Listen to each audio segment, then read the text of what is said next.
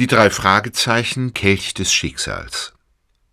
Die drei Detektive sind mit Titus Jonas im Pickup unterwegs, als Peter sich in einer Pause beim Erkunden einer Höhle verletzt. Doch nicht nur das bereitet Justus Sorgen. Eine seltsame Begegnung im Supermarkt von Carmine Falls beschäftigt ihn und seinen Onkel Titus. Als dann offensichtlich wird, dass in der Kleinstadt Carmine Falls ein Verbrechen geschehen ist und die Spur direkt zu Justus Familie führt, sind die drei Fragezeichen gleich doppelt gefragt.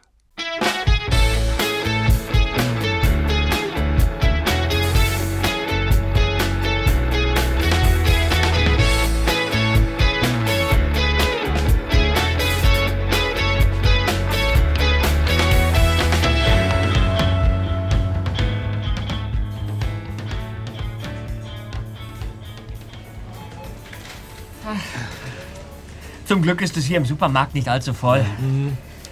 Äh, was will denn dein Onkel alles einkaufen, Justus? Keine Ahnung, Kollegen. Fragen wir ihn doch.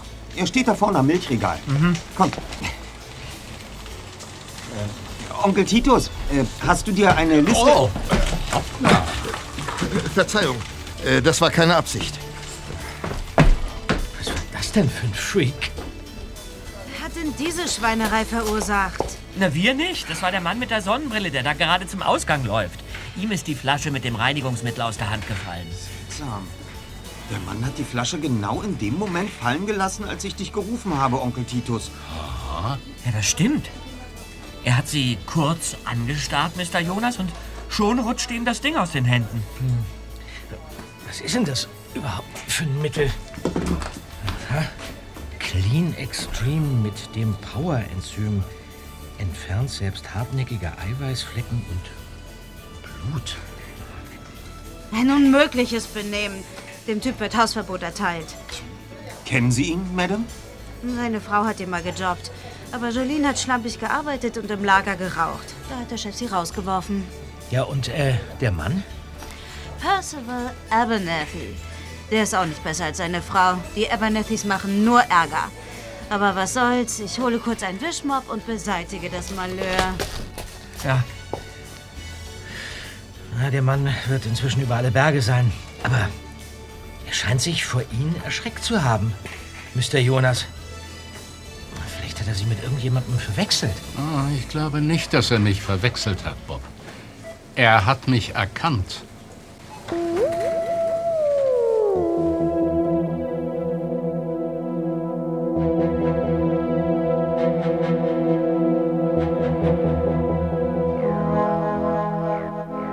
Die drei Detektive halfen Onkel Titus, die Einkaufstüten im Lastwagen zu verstauen. Justus versuchte dabei, das Gespräch auf Percival Abernathy zu lenken, doch sein Onkel blockte missmutig ab. Lass diese Fragen, Junge. Ich muss heute noch nach Selinas und eine Ladung Haushaltswaren abholen. Wenn ich hinter Bitterwater nicht falsch abgebogen wäre, könnten wir schon dort sein. Du, du bist nervös, seit wir hier in Carmine Falls angekommen sind. Steigt ein. Du kennst ihn. Meine Mutter hieß mit Nachnamen Abernathy. Hat dieser Mann etwas mit ihr zu tun? Wir fahren jetzt zu einem Rastplatz und dann essen wir erstmal etwas. Also schön. Kommt, Kollege. Okay. Ja.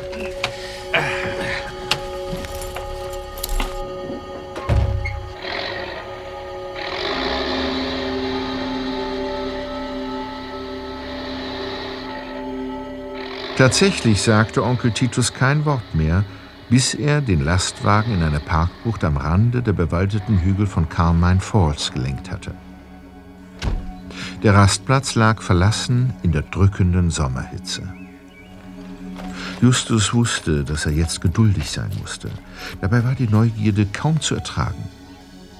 Nach dem Tod seiner Eltern war Justus zu seinem Onkel und seiner Tante nach Rocky Beach gezogen – Titus Jonas erzählte immer wieder gern von seinem Bruder Julius, Justus Vater.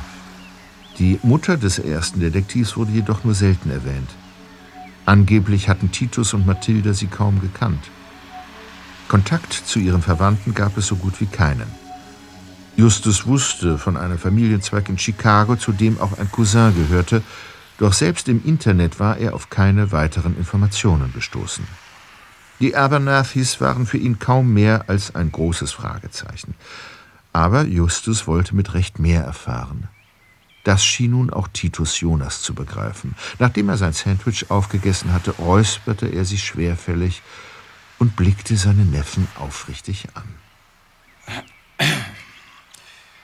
Percival Abernathy ist der Bruder deiner Mutter. Ich habe es geahnt. Moment mal, Moment. Doch nicht etwa der Bruder, der Ihnen äh, eine Menge Geld schuldet. Doch, genau der. Wovon redet ihr? Das, äh, das wusstest du nicht?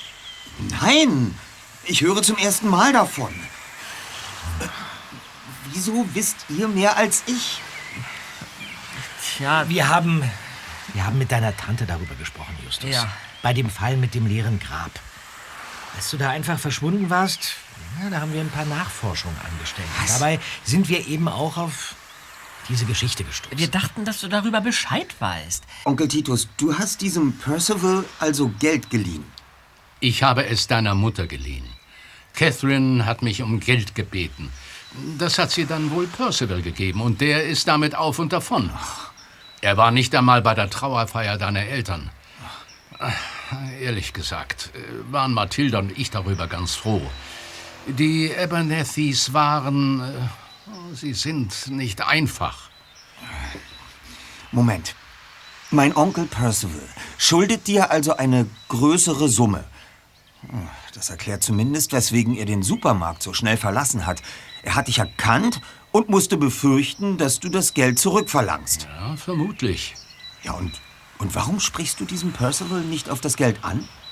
Es hat mich genug Kraft gekostet, mit der Sache abzuschließen. Aber ich habe ein Recht darauf, meinen Onkel kennenzulernen. Äh, Wir sollten bald aufbrechen, Jungs. Ja, ja, schön, aber, aber vorher muss ich mir noch kurz die Beine vertreten. Da vorne bei den Felsen gibt's bestimmt eine Möglichkeit. Meinetwegen. Wir warten im Lastwagen auf dich. Ja, ich bin gleich wieder da. Okay. Gut, dann lass uns mal die Essensreste einpacken. Onkel Titus, ich denke, es ist sinnvoll, wenn ich Percival Abernathy einen Besuch abstatte. Das kommt nicht in Frage. Wir wollen keinen Kontakt zu den Abernathys. Du möchtest keinen Kontakt, aber ich könnte ihn doch besuchen, um das Geld einzutreiben. Ich erlaube dir schon, mit deinen Freunden als Detektive zu arbeiten. Aber als Schuldeneintreiber? Das geht zu weit. Der erste Detektiv ärgerte sich maßlos. Er hatte so viele Fragen und bekam keine Antworten. Wenn er mehr wissen wollte, musste er mit diesem Percival reden. Weiter kam Justus mit seinen Gedanken jedoch nicht, denn Peter kehrte zurück und stieg aufgeregt in den Lastwagen. Da bin ich, Leute. Himmel, was ist denn mit dir passiert, Zweiter? Dein, dein, dein T-Shirt ist ja völlig dreckig und deine, deine Hände, die sind aufgeschürft. Ja, ich bin gestürzt in einer Felsenhöhle. Und ich ich glaube, ich habe mir mein Handgelenk gebrochen. Was? Zeig mal her. Ja, und da steht ich. Ja, du bist kein Arzt. Aua. Wieso bist du denn gestürzt? Ja, ich ich, ich habe nur kurz in die Carmine Caves geguckt und dann, dann bin ich ausgerutscht. Und da war, da war Geröll. Loses Geröll. Und sonst nichts weiter? Äh, Wir fahren jetzt besser los. In Salinas bringe ich dich zu einem Arzt, Peter. Doch dazu kam es nicht. Der erste Detektiv wollte unbedingt in Carmine Falls bleiben, und Peters Verletzung kam ihm gerade recht. Justus gelang es im Handumdrehen, seinen Onkel davon zu überzeugen, dass Peter sofort zu einem Arzt musste. Dann wusste er auch noch zu berichten, dass er gegenüber vom Supermarkt das Schild einer Arztpraxis gesehen hatte.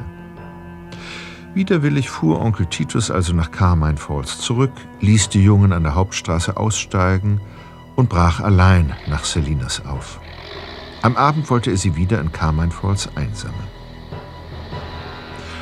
Doch Justus' Plan ging nur teilweise auf. Die Arztpraxis war geschlossen. Während Peter und Bob auf einer Bank in der Sonne warteten, ging der erste Detektiv erneut in den Supermarkt. Dieses Mal um sich nach einem anderen Arzt zu erkundigen. Als er wieder herauskam, sah er nachdenklich aus. Und? Folgt mir einfach, Kollegen. Okay. Ähm, Zweiter, ich wüsste gern, was du in der Höhle gesehen hast. Wie, wie meinst du das? Ja, Du hast bei deinem Bericht gezögert. Es war allzu offensichtlich, dass du uns wegen Onkel Titus etwas vorenthalten hast und, und dein Gesichtsausdruck war nicht schmerzverzerrt, sondern verängstigt. Etwas in der Höhle hat dich beunruhigt. Ehrlich gesagt, ich habe keine Ahnung, was ich in der Höhle genau gesehen habe. Ich bin gestürzt, habe mich furchtbar erschreckt und hatte danach Schmerzen. Ich konnte nicht klar denken. Also demnach war es etwas, das du dir rational nicht erklären kannst. Ja. Etwas, etwas scheinbar Übernatürliches. Da war jemand. Ein Mensch. Oder, oder zumindest so etwas wie ein Mensch. Es sah unheimlich aus. Irgendwie tot. Tot? Ja. Aber dann war das Ding weg. Bei einer Kombination aus Stress, schlechten Lichtverhältnissen und einer regen Fantasie kann das Gehirn durchaus Trugbilder liefern. Es ergänzt die fehlenden Informationen zu einem falschen Gesamtbild. Vielleicht. Ich will jetzt zum Arzt. Kein Problem. Hier, wir sind da. Das ist die Praxis von Dr. Craddock. Justus, wir sind hier falsch. Ja. Auf dem Schild steht Tierarzt. Ja und? Ich habe im Supermarkt nachgefragt. Der Arzt von Carmine Falls liegt selbst krank im Bett und es gibt keine Vertretung, außer Dr. Craddock. Der übernimmt in Notfällen die Erstversorgung. Das darf ja wohl nicht wahr sein.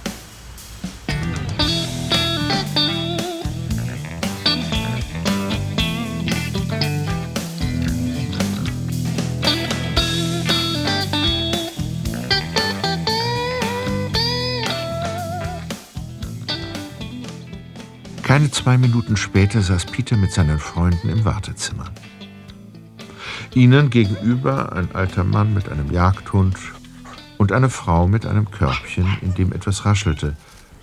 Vermutlich ein Hamster oder Meerschweinchen. Na, ihr drei? Ganz ohne Tiere hier? Seid ihr etwa Touristen? Ja, so ist es. Ich bin in einer Höhle gestürzt. Meine Güte, doch nicht etwa in den Carmine Caves. Wozu gibt es denn die ganzen Warnschilder? Das Höhlensystem ist weit verzweigt und lebensgefährlich. Ruhig, Brunhilde. Hat Bruni wieder Müll gefressen, Buzi? Brunhilde frisst keinen Müll. Ich hab doch gehört, was heute Morgen los war. Brunhilde ist bei Leland Hansen in den Pickup gestiegen und hat die Reste eines Burgers vertilgt. Das war kein Burger. Brunhilde ist einer Blutspur gefolgt. Einer, einer Blutspur? Die Rückbank im Pickup war voller Blut. Brunhilde hat das als erfahrene Jagdhündin natürlich gleich gewittert und ist in den Wagen gesprungen. Es waren die Reste eines Burgers. Sheriff Pruitt hat sich doch selbst überzeugt. Mein Nachbar führt etwas im Schilde. Und Pruitt täte besser dran, mir zu glauben. Brunhilde hat ein Verbrechen aufgespürt. Mr. Washington mit Brunhilde, bitte. Wir sind dran. Komm, Bruni. Hört nicht auf ihn, Jungs. Bootsy T. Washington lebt in seiner eigenen Welt. Aber ich habe mich ja noch gar nicht vorgestellt. Ich bin Marjorie Diva. Ich bin äh, Bob Andrews. Und das sind äh, Justus Jonas und äh, das ist äh, Peter Shaw. Hallo. Hallo. Und wie kommt es, dass ihr euch gerade Carmine Falls als Reiseziel ausgesucht habt? Tja, das Ich habe Familie hier in Carmine Falls. Ach, wirklich? Ich lebe seit über 40 Jahren in diesem Ort. Vermutlich kenne ich fast alle Einwohner hier. Ähm, sagt Ihnen der Name Percival Abernathy was? Aber natürlich. Er ist Bootsy's Nachbar. Leland Hansen lebt bei ihm und seiner Frau zur Miete. Leland Hansen? Ist das nicht der Mann, über den der, der, der Herr eben gesprochen hat? Ganz recht. Bootsy und seine Hündin Brunhilde wohnen im Sunset Drive, gleich neben den Abernathys. Und die wiederum vermieten seit kurzem ein Zimmer an Leland Hansen. Aha. Und, äh, und Leland Hansen, das ist der Typ mit dem Blut im Auto. Mit der Burgersoße. Leland hatte nur Burgersoße im Auto. Allerdings war er wohl mal im Gefängnis. Er war jedenfalls sehr lange weg. Und jetzt wohnt er bei den Abernathys. Leland und Percival waren nämlich von Kindheit an die besten Freunde. Und später waren sie beinahe Schwäger geworden, denn Leland war mal mit Caroline Abernathy verlobt. Ach. Ja, leider ist sie sehr jung verstorben. Genau wie ihre Schwester Catherine. Schrecklich. Die Abernathys mussten wirklich einige Schicksalsschläge verkraften. Todesfälle, Arbeitslosigkeit, Krankheiten. Percival war am Ende. Aber statt zu bleiben und ihn zu unterstützen, verschwand Leland einfach. Das war so vor zehn Jahren. Mhm, vor zehn Jahren. Und dann? Vor zwei Monaten ist er wiedergekommen. Zunächst ist er ins California Inn gezogen, eine Pension hier im Ort. Percival wollte nichts mit ihm zu tun haben. Aber gestern hat er plötzlich alle seine Sachen gepackt und ist nun doch bei den Abernathys untergekommen. Ja. Und wie denken Sie über die Abernathys? Es sind nicht gerade vorbildliche Bürger, aber für kriminelle Handlungen sind die bestimmt zu faul. Aber bitte versteht mich nicht falsch. Percival Abernathy ist ein guter Mann. Er bringt nur nichts auf die Reihe. Er ist mein Onkel. Ja. Äh, Könnten Sie uns vielleicht die Adresse der Abernathys geben? Aber sicher doch, kein Problem. Schön. Eine Stunde später war Peters Hand in einen Verband eingewickelt. Der Tierarzt hatte ihn untersucht und festgestellt, dass das Gelenk nicht gebrochen war. Trotzdem sollte er den Arm ein paar Tage schonen.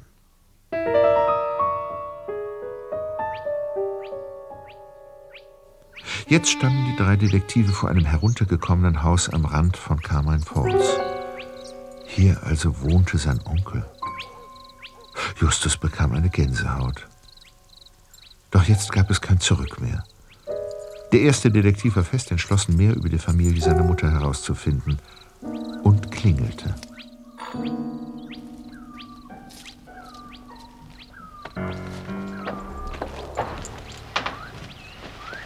Ja, wir spenden nichts. Ähm, ich möchte meinen Onkel besuchen. Ich bin Justus Jonas, der Neffe von Percival Abernathy. Das, das, das geht nicht, wir haben zu tun. Alles klar, Leland? Ja, nur dein Neffe und zwei andere Jungs. Das ist keine sehr freundliche Begrüßung. Ja. So war das nicht gemeint. Auch meine Reaktion vorhin im Supermarkt nicht.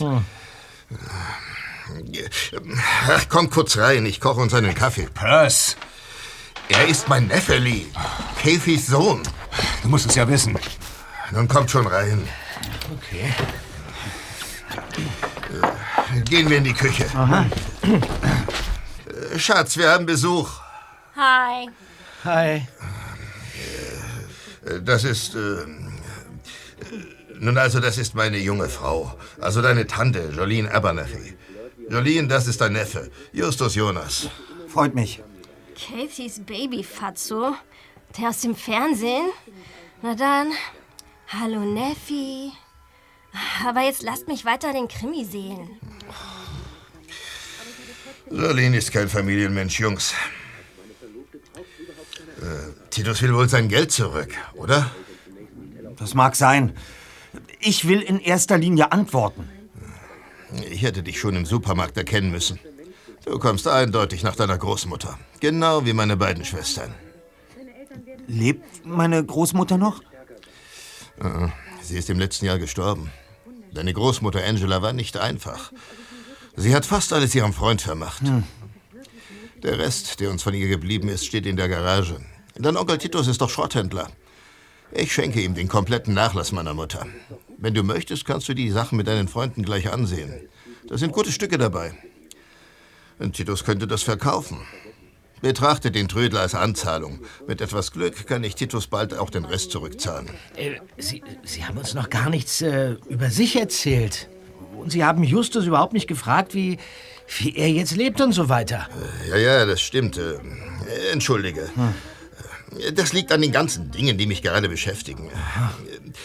Leland und ich sind äh, freischaffend. Äh, Also, wir arbeiten an verschiedenen eigenen Projekten.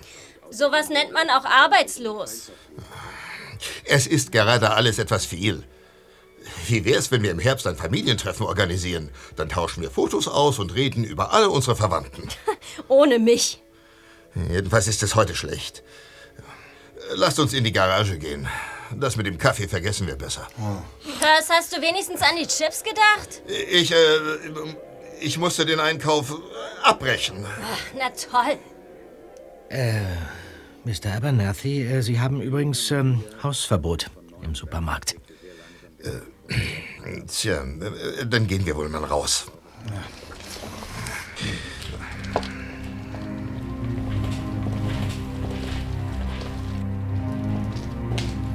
Percival führte die drei Detektive in die Garage und ging dann wieder ins Haus zurück.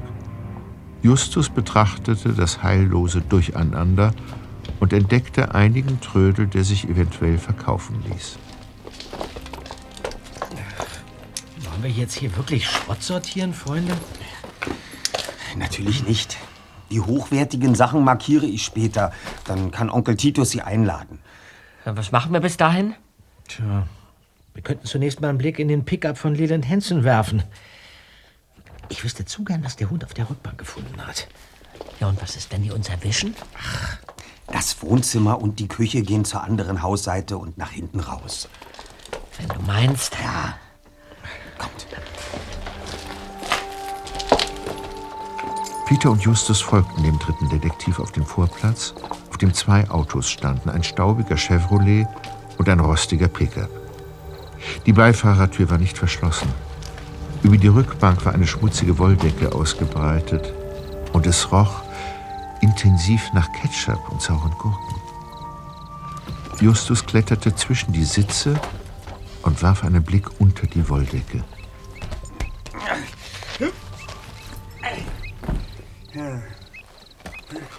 Und? Ist da was? Brötchenkrümel und ein paar Gurkenscheiben. Und dazu Rückstände von Senf und Ketchup auf der Rücklehne. Ha, dann war es wirklich ein Burger. Allerdings irritieren mich die Spuren. Den Flecken nach hat jemand den Burger großflächig über die Polster gezogen. Also, du, du meinst, die Sauerei wurde absichtlich veranstaltet? Ja, so ist es. Was auf den ersten Blick wie ein Unfall beim Essen aussieht, ist offensichtlich ein Versuch, einen anderen Fleck zu vertuschen. Der Sheriff hätte das ebenfalls bemerken müssen, aber ich schätze, er hat nur kurz in den Wagen geschaut. Ja, weil er den Nachbarn nicht ernst genommen hat. Kein Wunder. Ist es denn überhaupt Ketchup? Oder doch Blut? In der Höhle waren Flecken am Boden. Also, meines Erachtens hat hier im Pickup jemand echte Blutflecken nachträglich mit Ketchup eingerieben. Also doch ein Verbrechen. Leland Hansen musste davon ausgehen, dass Bootsy T. Washington nach der Entdeckung seines Hundes den Sheriff rufen würde. Also hat er schnell gehandelt. Er verteilte einen Burger auf der Rückbank und schmierte zusätzlich Ketchup auf die Flecken. Ja, aber dann fragt sich nur, woher das Blut kam. Weder Leland noch dein Onkel oder diese, diese Jolene scheinen verletzt zu sein. Vielleicht hat Leland jemanden ermordet. Ah, also, Blut ist nicht automatisch ein Hinweis auf ein Verbrechen. Dennoch würde ich sagen, wir haben einen Fall, Kollegen. Apropos Fall.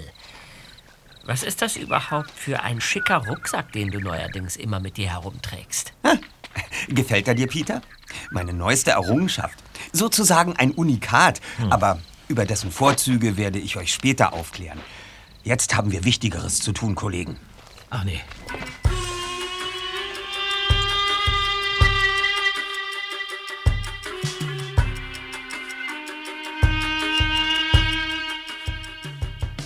Peter und Bob konnten sich später nicht genau erklären, wie Justus es geschafft hatte, Onkel Titus umzustimmen. Nach dessen Rückkehr aus Salinas hatte Justus ihm in wenigen Worten erklärt, dass er dringend in Carmine Falls bleiben musste, um die Familie seiner Mutter kennenzulernen. Onkel Titus hatte sich zwar geweigert, den Trödel der Abernathys einzuladen, aber dafür hatte er sich mit den Eltern von Peter und Bob verständigt. Fast ebenso erstaunlich war, dass sowohl die Shaws als auch die Andrews sofort grünes Licht gegeben hatten. Innerhalb von einer Stunde war alles organisiert. Titus Jonas hatte ein Zimmer im California Inn gebucht, der Pension, die schräg gegenüber vom Haus der Abernathys lag. Sie wurde von einer fülligen Mitfünfzigerin namens Clementine Weed geführt. Die Frau verabschiedete Justus Onkel mit dem Versprechen, gut auf die Jungs aufzupassen.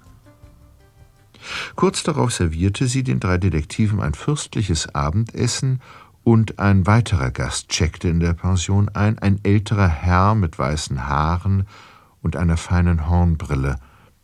Er stellte sich Mrs. Weed als Mr. Green vor und zog sich mit seinem kleinen Lederkoffer direkt auf sein Zimmer zurück. Und auch die Jungen beschlossen sich zeitig schlafen zu legen. Justus setzte darauf, die Abernathys am nächsten Morgen zu überrumpeln und sich bis dahin eine Gesprächstaktik zurechtzulegen.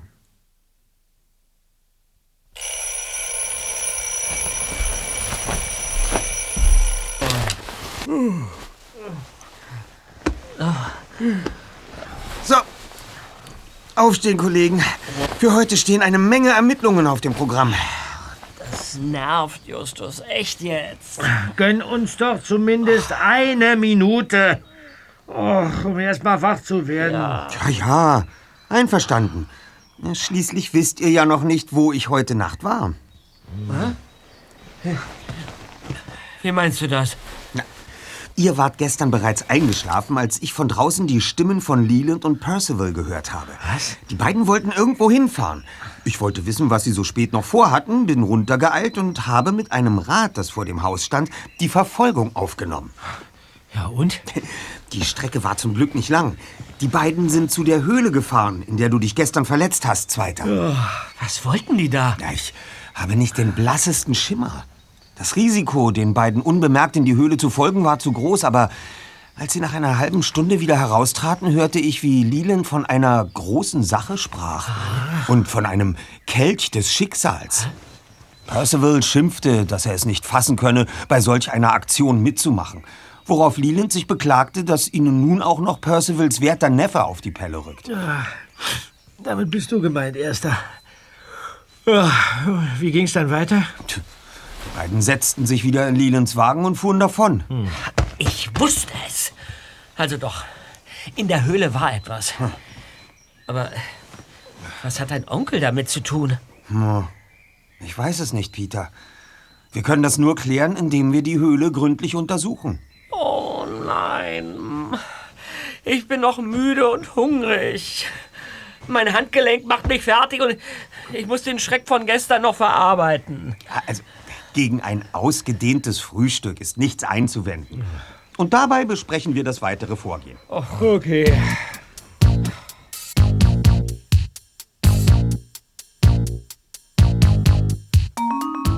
Nachdem die drei ihr Frühstück beendet hatten, gingen sie zunächst zum Haus der Abernathys, um Justus Onkel mit weiteren Fragen zu konfrontieren. Doch noch bevor sie es erreicht hatten, kamen ihnen Leland und Percival entgegen. Was wollt ihr denn noch hier? Die Zeit reichte gestern nicht, um alle Stücke in der Garage zu sichten. Deshalb haben wir drüben in der Pension übernachtet und würden heute gern in der Garage weitermachen. Klasse, ganz klasse. Nur zu, die Garage ist offen. Wir müssen jetzt weg. Äh, dürfen wir auch die alten Fahrräder benutzen? Ah, meinetwegen. Und die Toilette? Ja, ja. Äh, Hier. Ihr könnt ins Haus. Gebt den Schlüssel später Jolene zurück. Sie müsste eh gleich zurückkommen.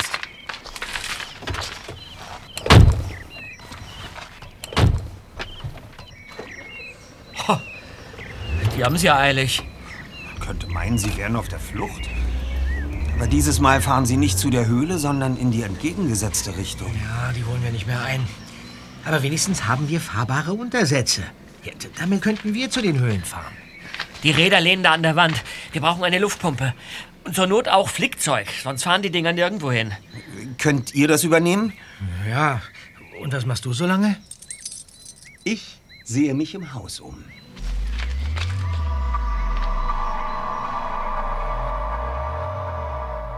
Im Haus der Abernathys war es düster und unaufgeräumt. Als erstes durchsuchte Justus die Abfalleimer. Dann blickte er rasch in die Schränke. In der Küche und im Wohnzimmer wurde er nicht fündig. Dafür in Lelands Zimmer. Unter dem Bett befand sich neben Badelatschen und einer Jeans auch ein langärmliches Hemd, und darauf erkannte der erste Detektiv eindeutig rote Flecken. Blut. Mit klopfendem Herzen legte er das Hemd wieder an seinen Platz zurück. Weitere Hinweise konnte er nicht entdecken. Schließlich ging Justus wieder in den ersten Stock und setzte dort die Suche fort. Im Schlafzimmer von Percival und Jolene herrschte Chaos. Die Nachttische waren ebenfalls unter Stapeln aus Kram verborgen. Auf Percivals Seite thronte ganz zu oberst ein alter Laptop, der ans Ladekabel angeschlossen war. Justus zögerte nicht und klappte ihn auf. Der erste Detektiv rechnete mit einem Passwortschutz, aber er kam ungehindert an alles heran. Da war zum Beispiel eine Seite, die erklärte, wie viel Blut man verlieren konnte, ohne zu sterben. Zwischendurch hatte Percival seine medizinischen Recherchen unterbrochen und eine Adresse nachgeschlagen.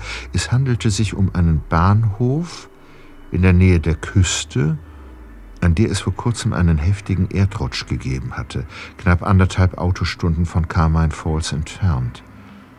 Und dann waren da noch mehrere Seiten über Legenden und Mysterien.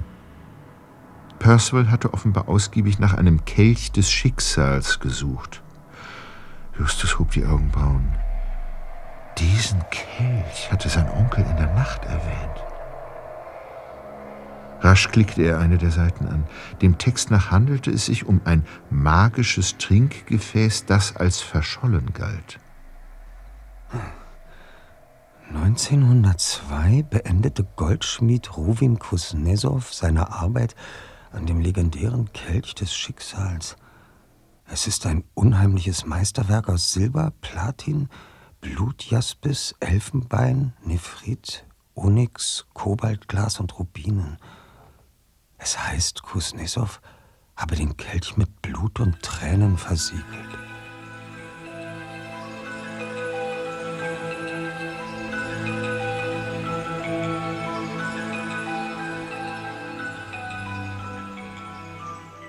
Nach seiner Entdeckung entschied der erste Detektiv, dass er und Bob die Höhle inspizieren sollten, während Peter damit beauftragt wurde, in einem Internetcafé diverse Recherchen zu betreiben. Als Justus und Bob mit den geflickten Rädern weggefahren waren, wollte Peter gerade die Garage abschließen, als hinter ihm plötzlich eine Stimme erklang. Hey Junge, was machst du hier? Mr. Washington, ich, äh, ich räume hier auf. Äh, Mr. Abernathy hat meine Freunde und mich engagiert. Eine Lüge, nichts weiter. Bitte? Das ist eine infame Lüge. Von meinem Grundstück aus kann ich nicht die ganze Auffahrt sehen, aber ich kann sehr wohl hören, was gesprochen wird. Das ist doch schön. Du bist nicht hier, um aufzuräumen, also lüg mich nicht an. Jede Lüge ist ein böser Geist, den du in die Welt schickst. Nun ja. Nun ja, das ist. Das ist so. Darf ich Ihnen unsere Karte geben? Die drei Detektive. Wir übernehmen jeden Fall. Drei Fragezeichen. Erster Detektiv Justus Jonas, zweiter Detektiv Peter Shaw, Recherchen und Archiv Bob Andrews. Ja. Was wollt ihr hier? Wir übernehmen genau die Ermittlungen, die Ihr Sheriff vorschnell eingestellt hat. Wer hat euch beauftragt? Niemand. Es ist. Äh, es ist eine persönliche Angelegenheit. Eigentlich geht es um den Onkel meines Freundes, Percival Abernathy. Ich habe dafür Leland schon länger im Blick. Ich traue ihm nicht. Schon als Junge hat er andere zu Unsinn angestiftet. Percival und seine Schwestern sind ihm ständig auf den Leim gegangen. Wie meinen Sie das? Ach, nichts. Vergiss einfach, was ich gesagt habe. Ich muss jetzt gehen. Aha, ja. Gut.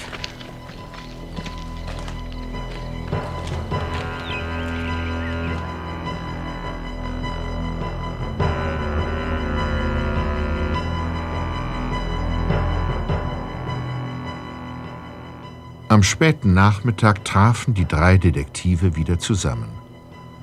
Jolene hatte ihnen angeboten, auf dem Dachboden die persönlichen Dinge von Justus Mutter, die dort aufbewahrt wurden, zu sichten. Der erste Detektiv hatte dabei gemischte Gefühle. Er wollte sich die Sachen seiner Mutter ungern im Beisein seiner Freunde ansehen. Jedoch schien ihm der Dachboden für eine geheime Besprechung gut geeignet zu sein.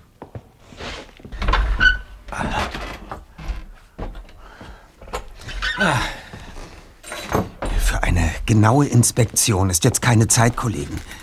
Fangen wir mit dem Auswerten unserer Ermittlungsergebnisse an. Ja, ja, schon verstanden, Erster. Bob und ich vermuten, dass du in den Carmine Caves wirklich jemanden gesehen hast, Peter. Ja. Jemand Lebendiges. Okay. Wir haben die Nische im Felsen gründlich untersucht. Es gibt dort einen Einstieg zu einem Tunnel. Und darin konnte die Person verschwinden. Außerdem haben wir ein paar schwarze Haare und Lehmbrocken gefunden. Auch Blutflecken? Mir fehlt ein Labor, um das eindeutig zu bestätigen, aber ich schätze schon, dass es Blut war. Leland und Percival haben mit hoher Wahrscheinlichkeit eine verletzte Person in den Carmine Caves versteckt. Ja, aber warum habt ihr diese verletzte Person dann in der Höhle nicht gefunden? Weil die Carmine Caves weit verzweigt und teilweise schwer zugänglich sind. Wir haben zwei zusätzliche Ausgänge an der anderen Seite des Hangs gefunden und fünf größere Höhlenräume entdeckt. Meine Taschenlampe hat nach einer halben Stunde den Geist aufgegeben. Wir konnten nicht riskieren, auch noch Bobs Licht zu verlieren und haben uns auf den Rückweg gemacht. Genau. Und was konntest du in der Zwischenzeit herausfinden, Zweiter? Ach, über Leland gar nichts. Oh. Es gibt nämlich mehrere in den USA. Ja, Moment mal, jetzt sag bloß nicht, dass du einfach nur nach dem Namen gesucht hast. Ja, du hättest verschiedene Kombinationen ausprobieren müssen. Zum Beispiel Leland Hansen und Carmine Falls oder Leland Hansen und Verbrechen oder irgend sowas. Woher soll ich das wissen? Normalerweise bin ich der zweite Detektiv. Ja, na und? Hast du denn sonst noch etwas herausgefunden, das uns weiterbringt? Und ob? Der Bahnhof, von dem auf Percivals Laptop die Rede ist, ist einfach nur ein Bahnhof mit Gleisen, Parkplatz und einer Wandelhalle. Toll. Ja, aber das ist noch nicht alles. Ich habe auch etwas über den Kelch des Schicksals gelesen. Der ist über 100 Jahre alt und gilt als verschollen. Vor 30 Jahren wurde er nämlich geklaut. Danach ist er nie wieder aufgetaucht. Er dürfte sehr wertvoll sein. Wie wertvoll? Darüber stand nichts im Netz. Aber er wurde von einem russischen Goldschmied angefertigt, der gleich mehrere Kelche gemacht hat. Den Kelch der Mäßigkeit, den Kelch des Mondes und so weiter. Die sind alle mehr oder weniger gleich viel wert. Der Kelch der Gerechtigkeit wurde vor ein paar Jahren versteigert. Ja, und für wie viel? Für vier Millionen Dollar. Was? Oh, vier Millionen? Ja. Äh, Bist du dir sicher, dass im Text von Dollar die Rede war? Na ganz sicher. Dabei ist das Ding noch nicht einmal schön. Meint ihr, dass Percival und Leland den Kelch geklaut haben und ihn vielleicht in den Carmine Caves versteckt haben? Hm. Es ist nicht ausgeschlossen. Aber wir dürfen uns nicht zu vorschnellen Schlüssen verleiten lassen. Wir kennen bislang nur einzelne Puzzleteile, nicht das ganze Bild. Ja. Auf jeden Fall sollten wir auf der Hut sein. Wenn es tatsächlich um diesen Kelch geht, könnten weitere Ermittlungen durchaus gefährlich sein. Menschen haben auch schon für deutlich weniger Geld kapitale Verbrechen begangen. Mir reicht es, Percival. Du verheimlichst mir doch etwas. Alles ist gut, Schatz. So beruhige dich doch. Leland ist nur gestürzt. Das sind Jolene und Percival. Das klingt aber gar nicht gut. Kommt, Kollegen. Wir gucken, was da unten los ist. Ja. okay.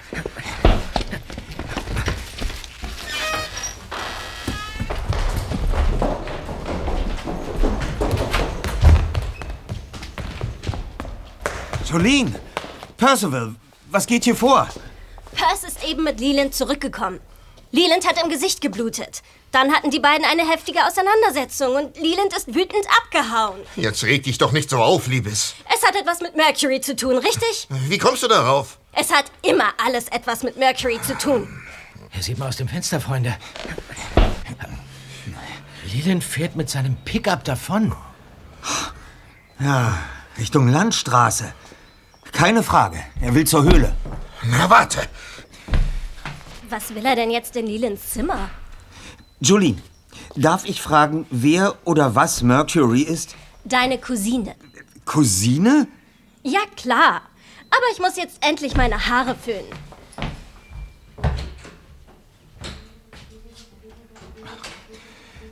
Kollegen, wir müssen zur Höhle. Okay. Ich frage meinen Onkel, ob wir seinen Wagen nehmen können. Kommt! Ja.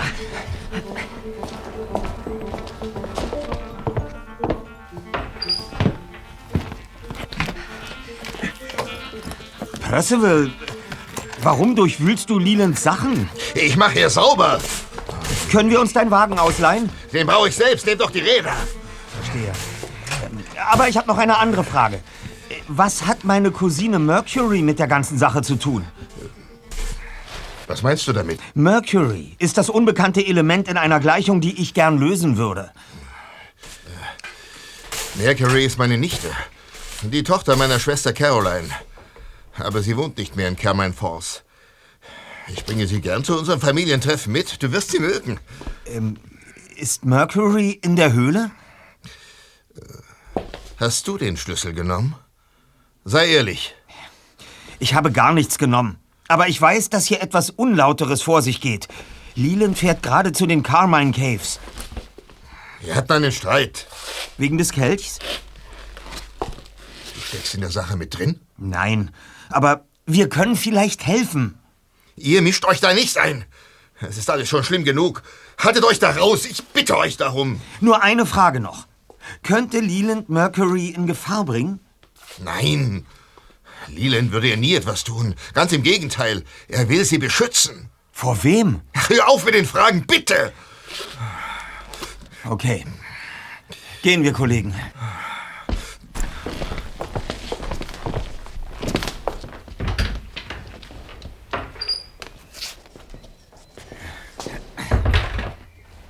Seit wann gibst du denn so schnell auf, Erster? Wir kommen bei Percival gerade nicht weiter. Aber ich denke, wir können uns mit gutem Gewissen seinen Wagen leihen. Die Schlüssel liegen hier nämlich auf dem Flurtisch. Na dann. Peter, Bob und ich fahren zur Höhle. Okay. Du bleibst hier und gehst vor der Pension auf Beobachtungsposten, um dieses Haus im Auge zu behalten. Verstanden, Chef. Bis später.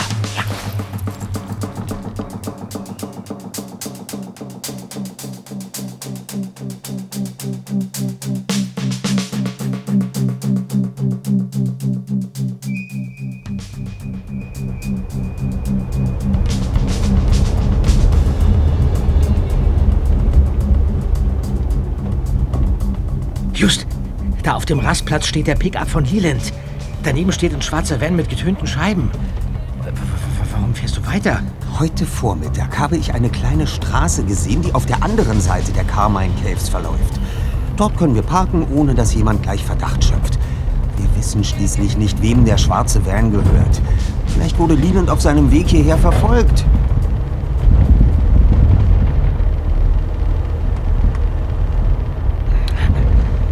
So. Hier müsste es sein.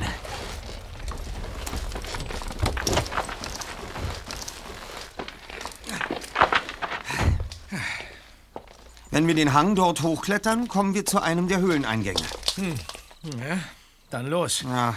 Justus,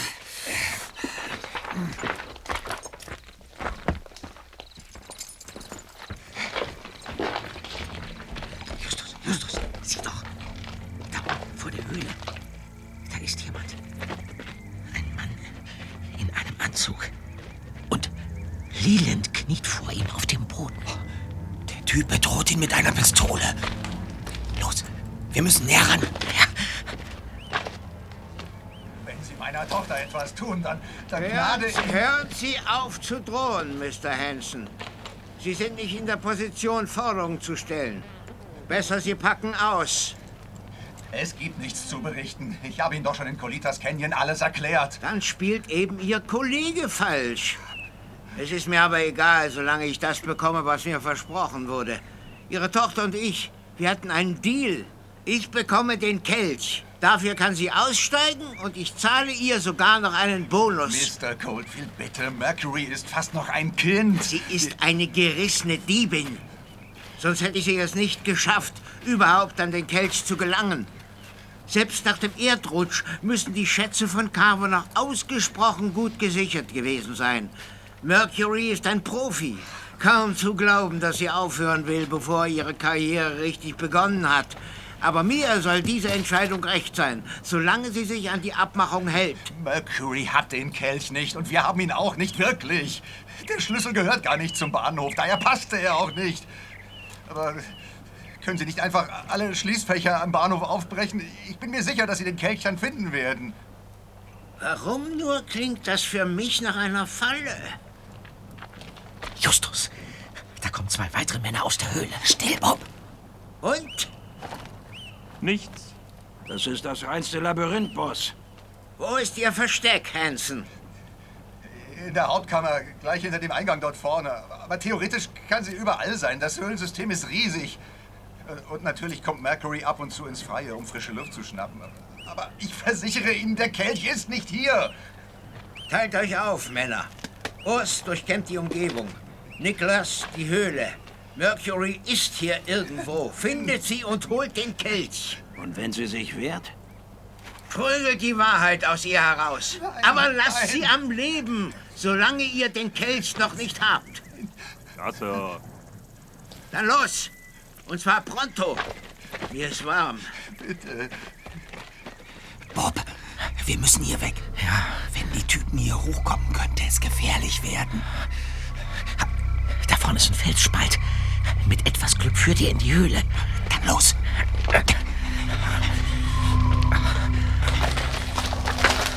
Mach deine Taschenlampe an.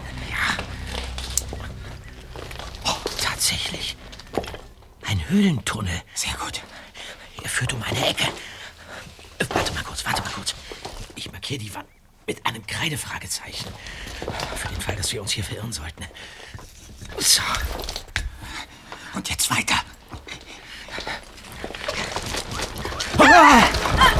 Zurück! Ich habe ein Messer. Halt, Miss. Percival schickt uns. Wir sind auf deiner Seite. Äh, Mercury? wer seid ihr? Justus Jonas und Bob Andrews. Ich bin dein Cousin, der Sohn von deiner Tante Catherine. Lampe runter. Und dann sagt mir, was das hier soll. Du wirst gesucht. Von einem Mr. Coldfield. Wir müssen schnell hier weg. Seine Männer könnten jeden Moment kommen. Weswegen sollte ich dir glauben? Schau dir Justus doch an. Die Familienähnlichkeit ist ja wohl unverkennbar. Auch Familienmitglieder können lügen. Du hast gerade keine andere Wahl. Du musst uns vertrauen, sonst schnappen dich Coldfields Leute. Die werden mir nichts tun. Da wäre ich mir nicht so sicher. Coldfield hat den Kelch nicht bekommen und ist verdammt sauer. Ich möchte diesen Typen wirklich nicht begegnen. Die sind bewaffnet. Mit denen ist nicht zu spaßen. Mit mir aber auch nicht. Können wir uns irgendwo verstecken? Überall. Die Höhle ist ein Labyrinth voller Kammern. Aber ich gehe alleine. Unsere Wege trennen sich hier. Hier und jetzt. Ihr geht nach rechts. Ich nach links. Also gut. Wir trennen uns. Komm, Bob. Ja.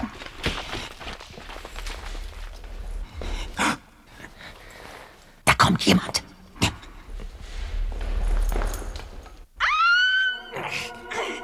Mercury. Sie kämpfen. Wir müssen das Schlimmste verhindern. Mein Rucksack. Ich habe eine Idee. Okay, gut. Mercury! Wo bist du? Ich warte hier die ganze Zeit mit diesem blöden Kelch. Jetzt komm schon. Ich habe nicht ewig Zeit. Mann, ich schmeiße das Ding gleich in das nächste Loch. Halt! Gib mir den Kelch, Junge. Was? Wer sind Sie? Nein, auf keinen Fall. Her mit dem Rucksack. Oh, was haben Sie vor? Ist er da drin? Lauf, Bob!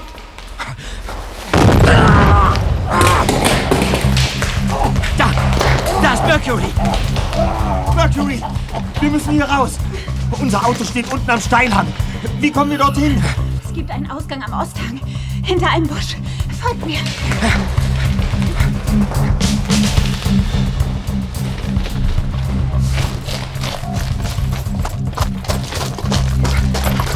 Da ist das Auto!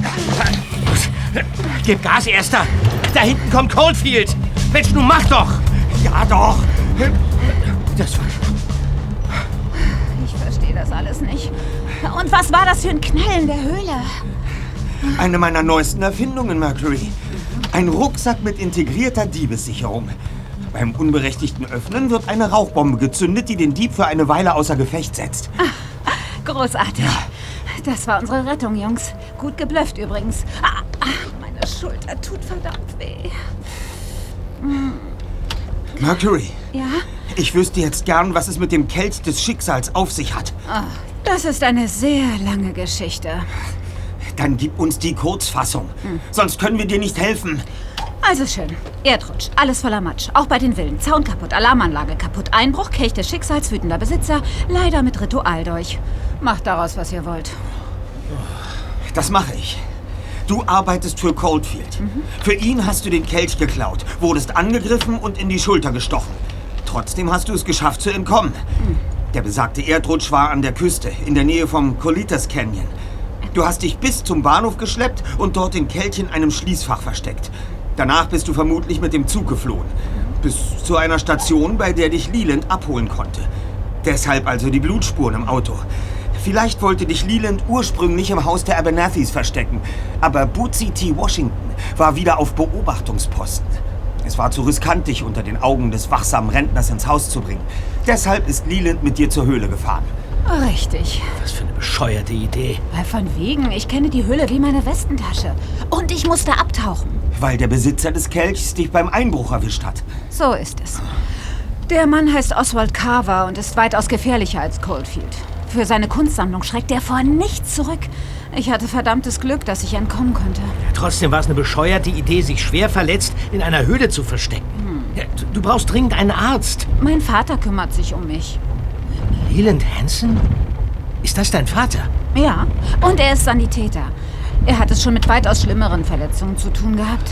Im Gefängnis? Na, er war nie im Gefängnis. Mein Vater war Sanitäter beim Militär und mehrere Jahre im Ausland stationiert. Am Ende konnte er den Job nicht mehr ertragen, darum ist er zurückgekehrt. Aber jetzt will ich mal wissen, was ihr mit der Sache zu tun habt und weswegen mein Boss bei der Höhle aufgetaucht ist. Wir sind zufällig in die Sache hineingeraten. Bei einem Familienbesuch. Genau. Wir haben mitbekommen, dass die Übergabe schiefgelaufen ist. Der Schlüssel passte nicht zum Schließfach. Coldfield hat daraufhin deinen Vater verfolgt und ihn vor der Höhle abgefangen. Geht's ihm gut? Noch, ja. Ich frage mich, wer den Schlüssel ausgetauscht hat. Einer der Beteiligten muss falsch spielen. Ach, das kann nicht sein. Nach dem Einbruch habe ich einen wasserdichten Plan entworfen. Ich brauchte Helfeshelfer, um Mr. Coldfield den Kelch zukommen zu lassen. Mein Vater bekam den Schlüssel. Damit er keinen Alleingang unternimmt, habe ich die Marke mit der Schließfachnummer abgemacht und ihm auch den Ort des Bahnhofs nicht verraten. Diese Informationen habe ich stattdessen meinem Onkel Percival gegeben. Nur zusammen konnten sie den Kelch also finden. Ehrlich gesagt habe ich gehofft, sie würden sich bei der Gelegenheit wieder vertragen. Hm, es hat wohl nicht funktioniert. Einer von beiden hat den anderen hintergangen. Das kann nicht sein. Dann hätte Coldfield doch längst den Kelch. Wenn zwei sich streiten, freut sich der Dritte. Bleibt nur die Frage, wer das ist. Ich habe mich vor Carver versteckt und jetzt flüchte ich vor Coldfield. Der Kuh sollte mein Ausstieg werden, aber nun sieht es so aus, als säße ich jetzt noch tiefer in der Patsche als je zuvor. Wir brauchen dringend einen Plan. So ist es. Den Kelch auftreiben, Leland befreien, mhm. die Polizei informieren und dafür sorgen, dass Coldfield hinter Gitter kommt. Dann sitzt mir immer noch Oswald Carver im Nacken. Seine Sammlung ist ihm heilig und er wird alles tun, um den Kelch zurückzubekommen. Abgesehen davon kann ich nicht zur Polizei gehen. Was soll ich denen denn erklären, welche Rolle ich bei der ganzen Sache spiele? Du bist eine Diebin. Das lässt sich nicht leugnen, aber wir werden dich weder Carver noch Coldfield ausliefern. Wollt ihr etwa jetzt zu meinem Onkel fahren? Niemand darf mich sehen. Außerdem könnte Coldfield dort schon auf mich warten. Lass das nur meine Sorge sein, Mercury. Ich habe schon einen Plan. Wie meinst du das?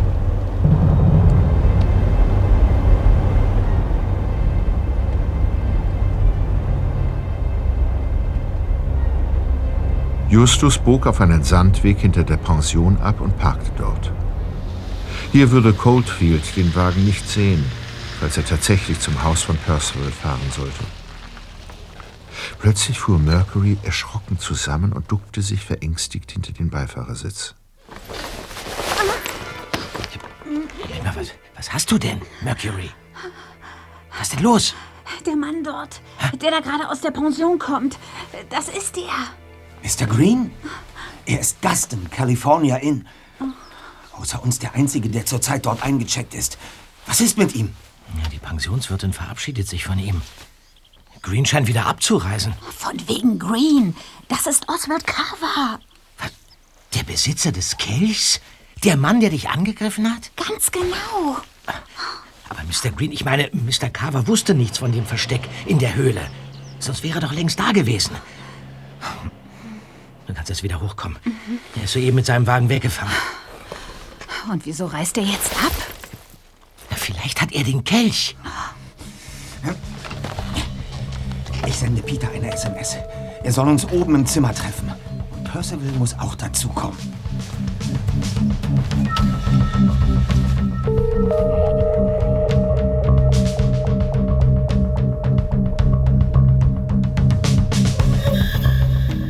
Ein paar Minuten später klopfte es an die Tür von Zimmer 101.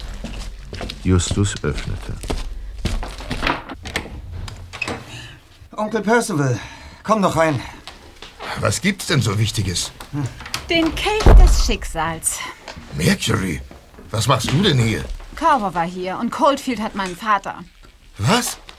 Coldfield wird dir die Hölle heiß machen, wenn du ihm nicht den Kelch lieferst, von Carver ganz zu schweigen. Wie konntet ihr die Übergabe nur vermasseln? Wir sind zu Colita Station gefahren und haben nach dem Fach Nummer 13 gesucht. So, wie du es wolltest. Aber der Schlüssel passte nicht. Damit war der Plan gescheitert. Wie lautete denn der Plan? Wir sollten den Kelch in einem Jutebeutel auf eine Bank am Bahnhof stellen. Coldfield wollte im Mülleimer einen Umschlag mit dem Geld deponieren. Hm. Es war klar, dass uns seine Mitarbeiter bei den Schließfächern beobachten. Wir haben versucht, uns davonzuschleichen und wegzufangen. Aber einer dieser Kerle hat uns gestoppt. Wir sind ihm danach nur ganz knapp entkommen. Ja, von wegen.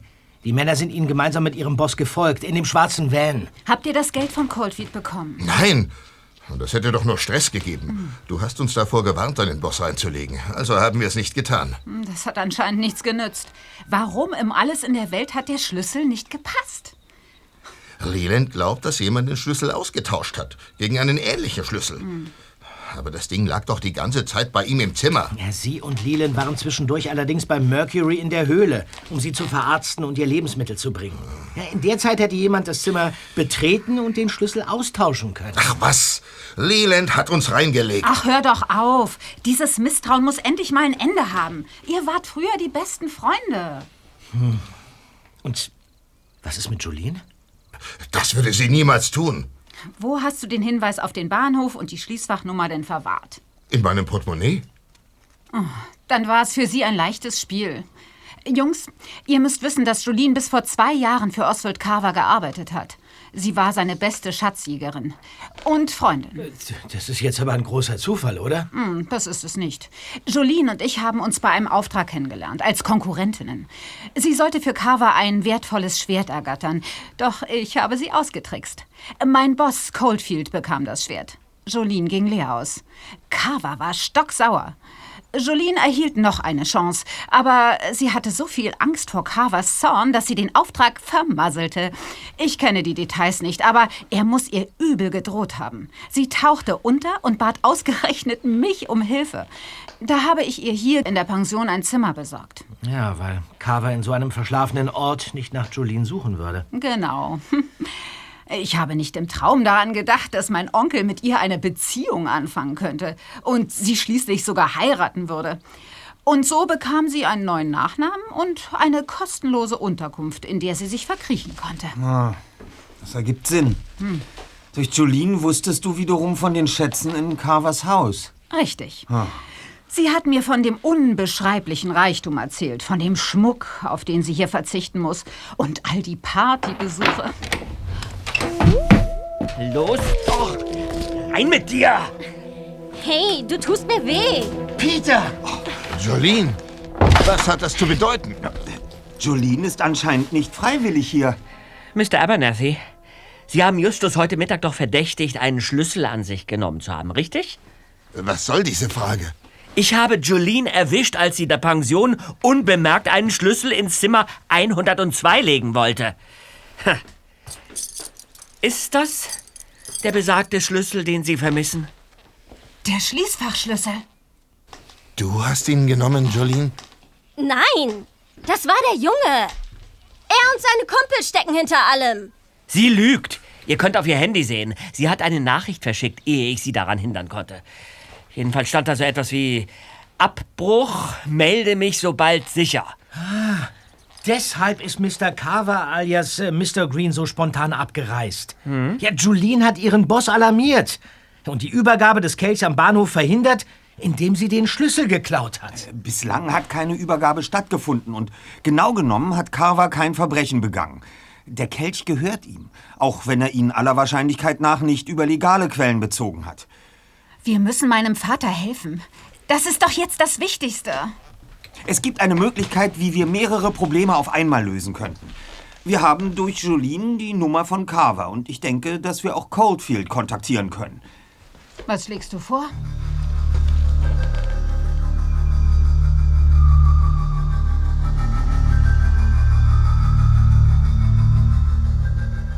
Als Justus kurz darauf Mr. Coldfield anrief, gab sich der erste Detektiv mit verstellter Stimme als ein gewisser Jack Abernathy aus, der seinem Onkel Percival den Schließfachschlüssel gestohlen hatte, um an den Kelch zu kommen.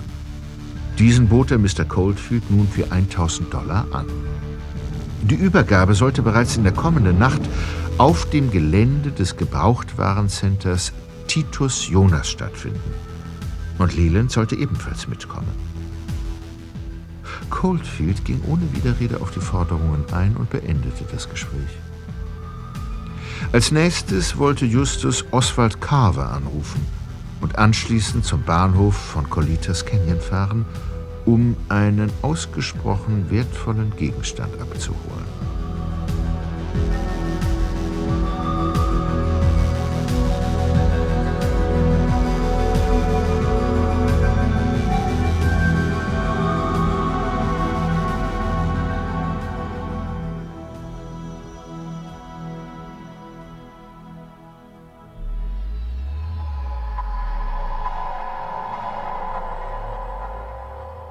Der Schrottplatz lag still in der Dunkelheit.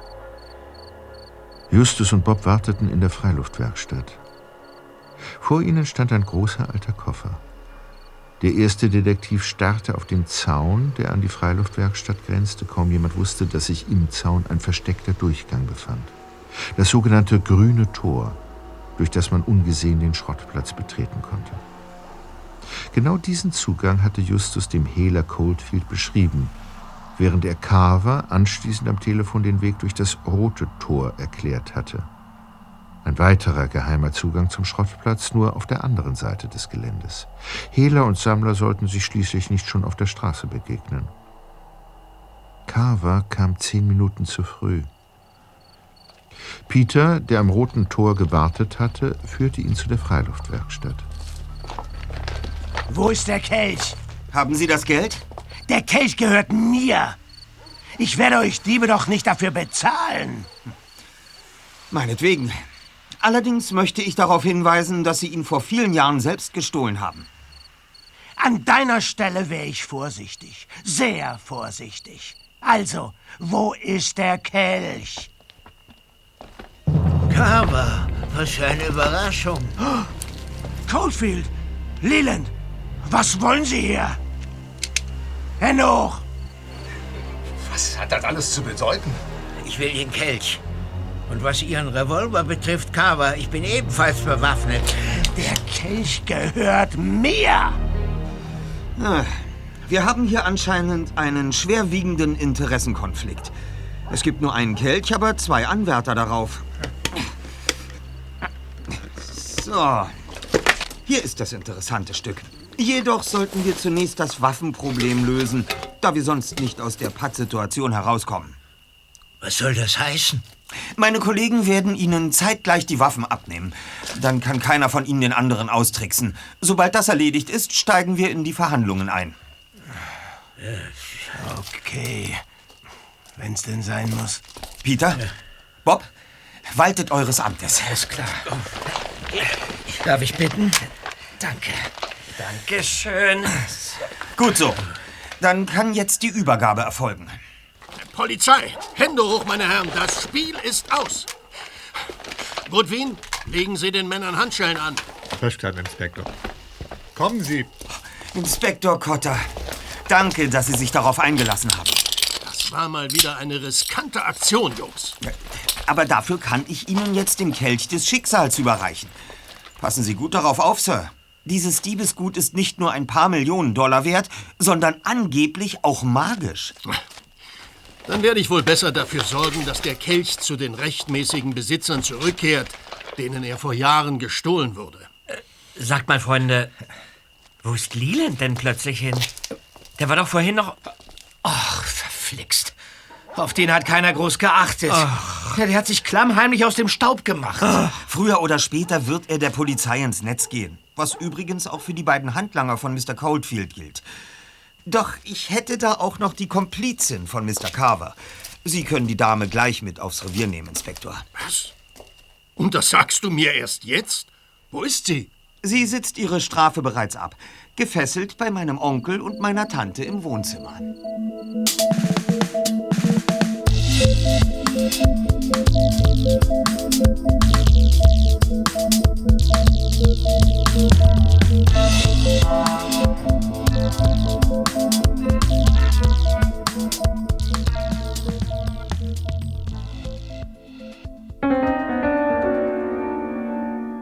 Am nächsten Vormittag war das Haus der Abernethys menschenleer. Man musste kein Experte sein, um zu erkennen, dass Percival, Mercury und Leland in aller Eile die wichtigsten Sachen gepackt und das Weite gesucht hatten.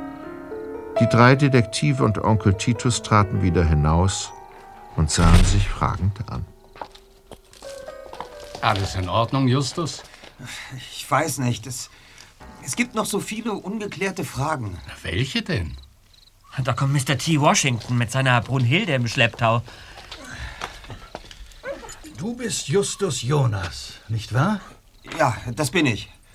Und Sie sind der andere Onkel, der aus Rocky Beach. Sie haben vor ein paar Jahren mal einen Detektiv auf die Abernathys gehetzt. Ah, woher wissen Sie das? Ich habe den Mann bei seiner Arbeit erwischt und ihn fortgejagt. Du hast einen Detektiv hierher geschickt, Onkel Titus? Es ist eine lange und komplizierte Geschichte. Ihr Neffe sollte sie hören. Setzen wir uns doch auf die Bank dort. Ruhig, Boni. Platz. Kommen wir zur Sache. Nachdem Ihr Bruder, Julius hieß er, oder, und Kathy ums Leben gekommen waren, haben Sie einen Detektiv nach Carmine Falls geschickt. Sie wollten mehr über Caseys Familie erfahren, Mr. Jonas. Und natürlich über das Geld, das Casey Ihnen schuldete. Ja, das ist richtig. Ich habe dir nie davon erzählt, Justus. Ähm, aber ich wollte Gewissheit. Was hat der Detektiv herausgefunden? Ich kannte Kathy und ihre beiden Geschwister schon als Kinder. Sie hatten es nicht leicht. Ihre Mutter führte ein unstetes Leben und ihr Vater hatte die Familie verlassen. Umso schlimmer, dass die Mädchen sich ausgerechnet mit Leland Hansen anfreundeten. Er sorgte schon damals für Unruhe. Er stiftete ihren Bruder Percival zu Unsinn an und verdrehte Caroline Abernathy den Kopf. Sie verlobte sich mit ihm und war keine 20, als sie Mercury bekam. Leland freute sich über die Tochter, aber er träumte vom großen Geld. Genau wie Percival. Soweit ich weiß, haben sie sich einer Gang angeschlossen, die illegale Autorennen und Glücksspiele veranstaltet hat. Ja, und, und, und meine Mutter hat da mitgemacht? Nein. Catherine hatte Carmine Falls schon verlassen und sich ein neues Leben aufgebaut. Ach ja? Und weswegen hat sie sich dann unter einem Vorwand Geld von mir geborgt? Der Detektiv hat mir bestätigt, dass sie es Percival hierher gebracht hat. Percival war in großen Schwierigkeiten. Seine Bande hatte irgendein krummes Geschäft in den Sand gesetzt und ihn schließlich zum Bauernopfer gemacht. Sein Leben war in Gefahr. Kathy hatte eine große Summe für ihn aufgetrieben, befürchtete dann aber, dass Percival die Übergabe vermasseln würde. Und das alles hat sie ausgerechnet Ihnen brühwarm erzählt? Ich war ihr Taufpate. Mit ihrer Mutter war sie seit Jahren zerstritten. Ihre Schwester Caroline war inzwischen gestorben. Daher kam sie zu mir. Gemeinsam haben wir einen Plan ausgeheckt.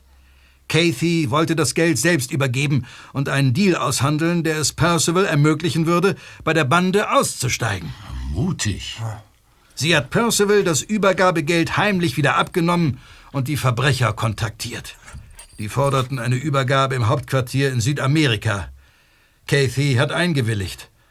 Aber sie kam dort nie an. Das Flugzeug stürzte ab. Und mit ihm wohl auch das Geld. Sie hat alles für ihren Bruder riskiert. Das hat sie und meinen Bruder Julius das Leben gekostet. Und was ist dann passiert? Percival und Leland hatten keine Ahnung, was geschehen war. Percival glaubte, Leland habe ihm das Geld gestohlen. Bevor ich ihm die Wahrheit sagen konnte, war Leland verschwunden. Auch Percival musste sich schon wieder verstecken. Immerhin war das Glück zumindest einmal auf seiner Seite. Die Bande wurde von der Polizei hochgenommen. Niemand bedrohte ihn mehr. Niemand stellte Forderungen. Percival kehrte als freier Mann zurück nach Carmine Falls und lebte hier zusammen mit seiner Mutter Angela und seiner Nichte Mercury. Ich verstehe. Warum durfte ich meine Großmutter nie treffen, Onkel Titus? Sie, sie hatte mit der ganzen Sache doch nichts zu tun. Du hattest deine Eltern verloren. Es war alles schwierig genug. Ich wollte nicht, dass du dich auch noch mit den ganzen Problemen der Abernethys herumschlagen musstest. Außerdem waren Catherine und Julius mit Angela zerstritten. Mathilda und ich beschlossen daher, dir und auch uns äh, noch etwas Zeit zu geben und das Treffen mit den Abernethys auf unbestimmte Zeit hinauszuzögern. Ah. Tja. Hm. Ja, ich denke, damit ist der Fall auch für mich abgeschlossen. Also, ich denke auch. Ja, und wenn ich es mir genau überlege, dann freue ich mich darauf, zurück nach Rocky Beach zu fahren und dort gemeinsam mit Peter und Bob den Sommer zu genießen. Ach, ja.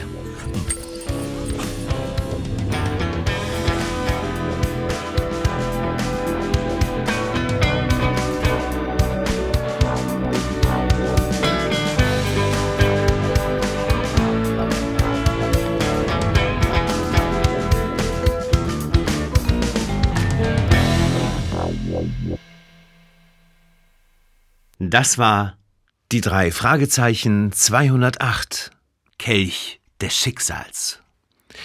Es sprachen Erzähler Axel Milberg, Justus Jonas, erster Detektiv Oliver Rohrbeck, Peter Shaw, zweiter Detektiv Jens Wawacek, Bob Andrews, Recherchen und Archiv Andreas Fröhlich, Onkel Titus Rüdiger Schulzki, Bootsy Washington Andreas Birnbaum, Majorie Dever, Victoria Trautmannsdorf.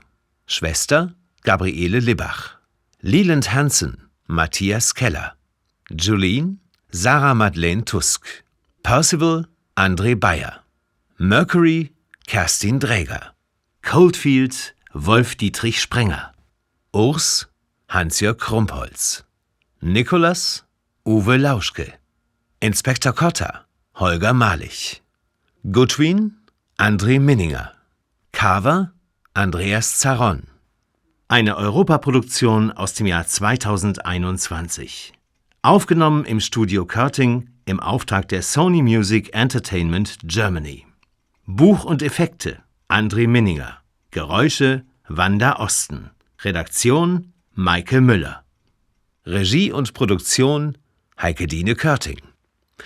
Titelmusik Simon Bertling und Christian Hagitte. Stil.